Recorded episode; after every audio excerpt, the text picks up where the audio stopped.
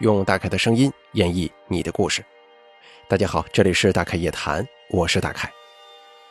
您或者您身边的朋友、家人经历过哪些离奇的怪事儿、匪夷所思的奇遇，或者说您身边发生过一些让人印象十分深刻的事件，您都可以写下来给大凯投稿，并随稿附上您的网名、年龄以及性别。咱们的投稿邮箱是一三一四七八三八艾特 qq 点 com。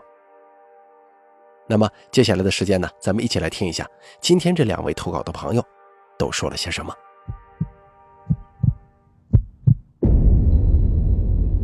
第一位投稿的朋友他是这么说的：“大概你好，我是一名来自福建的高中生，现在在深圳读书，我姓范。听你节目有三四年了，一直想投稿，又找不到时间。我这次身体不太舒服，请了个假，就想着借着这个时间投个稿吧。”在我五年级之前，我都是在我老家的一个县城读书的，叫长乐。因为我爸妈常年在深圳打工，都是我姐姐带着我，所以我跟我姐比较亲。我姐初中毕业就没再读书了，在我姑姑在长乐开的一家美容店学手艺，所以我也就在那里读书了，并且我也在那个县城经历了好几件令我一辈子都忘不了的事情。那个时候，我们租住在美容店后头的一栋楼的六楼，六楼就是这个楼最高的一层了。有一阵子，姑姑的店比较忙，到了吃晚饭的点儿，我姐姐都没时间上楼吃饭，所以每次我吃完饭之后啊，都会下去给我姐姐送饭。每次下楼的过程，我都是很害怕的。至于原因嘛，我得多说几句。房东住在二楼跟三楼。应该是装修成楼中楼的样子，所以三楼的门就很少用，也很旧。整栋楼的灯都是声控灯，但是三楼那一层的灯就没好过。而且这个门不经常用嘛，十分破旧，就像是电影里那种地狱之门似的。所以三楼一直以来都是我的童年阴影。那天晚上，我还是像往常一样飞奔下楼，不到两分钟，我就已经跑到了那栋楼的大门。大门是敞开的，但是跟往常不太一样。但是我这会儿哪里顾得上什么不同寻常啊？只想离那个三楼越远越好。我没停下飞奔的脚步，直接跑出大门。可是我这刚一出大门，就被一辆自行车撞倒在地，我就懵了。这小巷子哪里来骑这么快的自行车呀？我坐在地上检查饭盒有没有摔坏，顺便想抬起头看看撞我的那个人到底是谁呀？而这个时候，我就看见那个人在我前面几米的位置慢悠悠的骑，没有了之前的速度。我还想，怎么撞了人也不知道道个歉什么的，骑车就跑啊？刚想破口大骂，只见那个人缓缓的回头，面无表情的盯着我，脸色苍白。说实话，那张脸把我吓得不轻，我话都说不出来了。而他呢，就一直盯着我，匀速的蹬骑着自行车。离开了我的视线，拐入到了大街上。我被撞了，也不敢跟我姐说呀。小时候嘛，怕说了会被唠叨的。之后过了大概有三天不到，我发烧了。我脑海当中对那一次发烧的印象是，除了吃饭吃药就是睡觉，啥也干不了。但是我听我姐姐说，我发烧那一阵子总是躲在家中的角落，手指着前头念叨着什么东西。我奶奶很迷信，因为我爷爷是算命的，当时把我奶奶吓坏了。我奶奶就不知道去哪请了个道士，做了个法事就好了。现在想想，我当时被那个自行车给撞到，估计那个骑车的是个不干净的什么东西。在那栋楼还有一件事是我姐姐经历的，事情的时间线大概是发生在我发烧之后。有一段时间，我姐姐说。她每天晚上都会经历鬼压床，就能看到一个面目狰狞的人按着她，她怎么都醒不过来，并且那段时间我姐的精神状态那是相当的差。后来呢，我爷爷让我姐姐去金店里买一些银镯子，还有一条用玉做的貔貅手链，但是戴上之后也没什么用，还是会经历鬼压床，最后还是搬家才把这个事儿给解决掉的。并且那栋楼还有很多奇怪的事儿，现在想想真的是有点诡异。有时候去天台晒衣服，能看到对面那栋楼明明没有人在楼道里走，可是那个灯却从一楼一直慢慢的亮到顶楼，然后又会按照顺序灭掉，过一阵子又开始反复，也不知道是灯的问题，还是有其他的什么东西。好了，第一位朋友的投稿咱们就说完了，接下来我们一起听听第二位朋友的故事。大概你好，我是河南人，在这儿你就叫我小宋吧。我在十五岁的时候发生了一件事儿，我今天跟大家分享一下。二零一七年四月四号那天晚上是清明节，晚上我跟我们村从小玩到大的朋友一起上抬头玩，抬头啊是我们村的一个叫法。别人那里都叫小山，因为我们这个小山有个抽水的水管，那个水管很大，是以前夏天种庄稼用的。水管抽水的地方就是河，一条很大很大的河，从来没有干过，不管是多么炎热的夏天都不会干。水管抽出来的水顺着沟一直流到各家田地。我记得小时候还在那里洗过澡呢，现在没有了。不过那里也有很多的坟。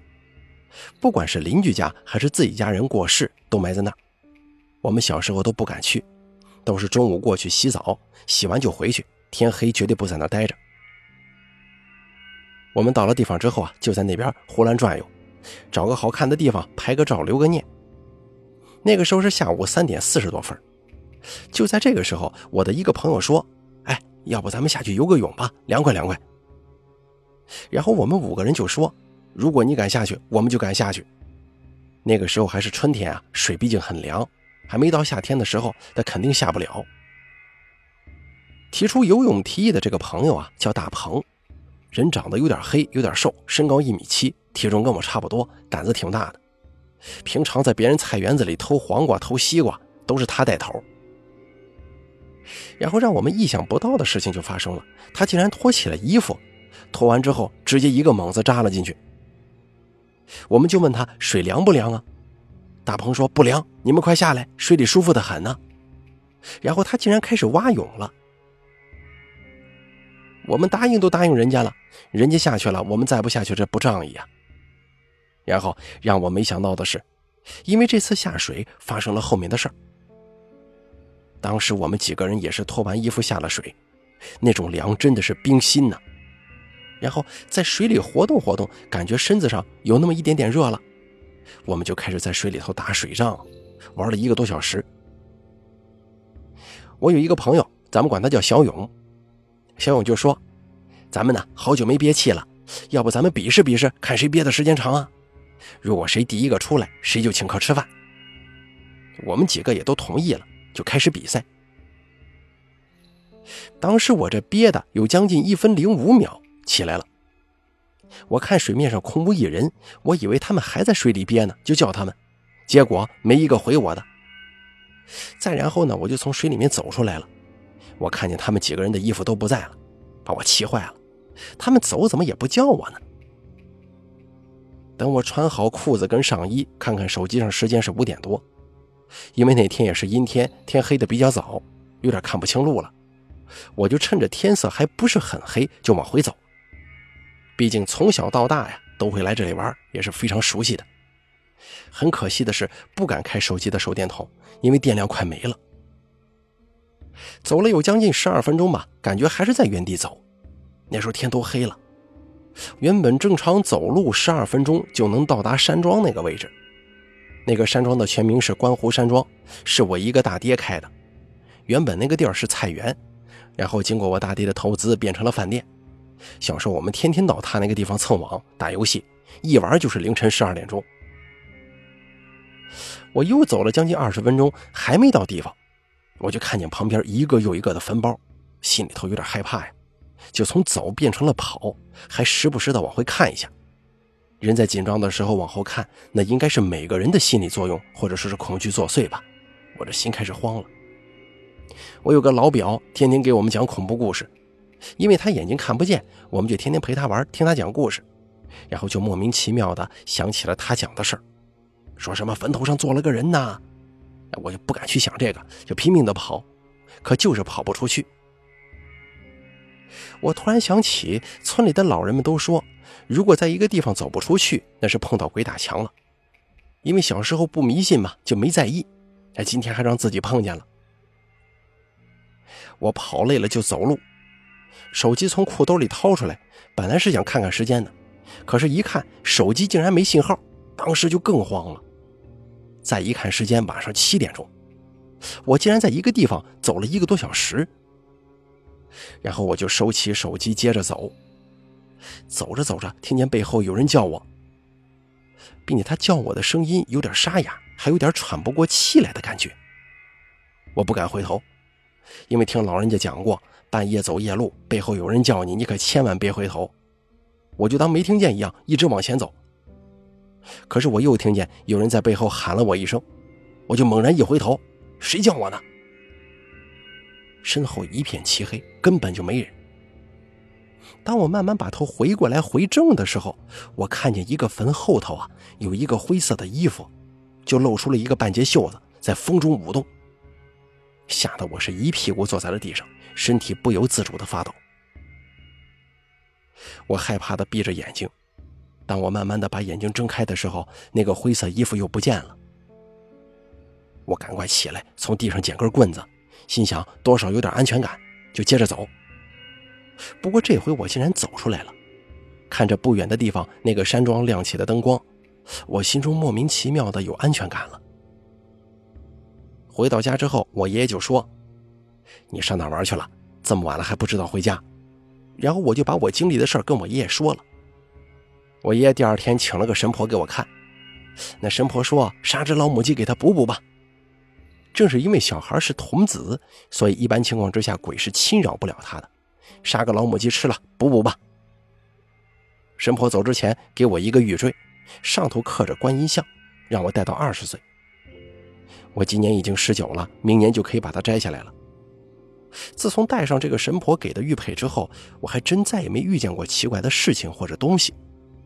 不过从那件事以后，我也再没去过那个地方了。好了，咱们本期大开夜谈做到这儿就结束了，非常感谢您的收听。其中呢，给我印象比较深刻的就是咱们第一位投稿的朋友，他说的这个事儿还真的挺邪乎的。由于害怕，赶快从楼上冲下来，一冲出这个楼门，突然被一个自行车给撞倒了。但是那个自行车后来观察，他没骑多快，并且是一个非常诡异的人在骑的。他还歪着头看咱们这个投稿人，非常邪性。按理来说，一般这小孩啪叽一声摔倒了，不得赶紧下来看看怎么回事啊？对不对？生怕给人家拐着碰着的。他这个还真挺诡异的，一直歪着头就看咱们这个投稿人，满脸苍白，面无表情。他这是因为生气呢，还是说他本身就不对劲儿呢？挺耐人寻味的。好了，咱们本期大凯夜谈走到这儿就结束了，非常感谢您的收听。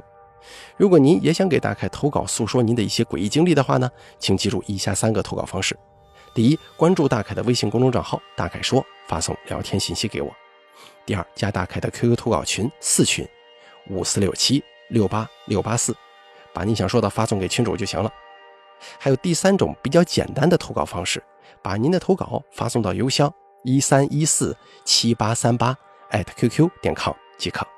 我在这儿等着您的投稿。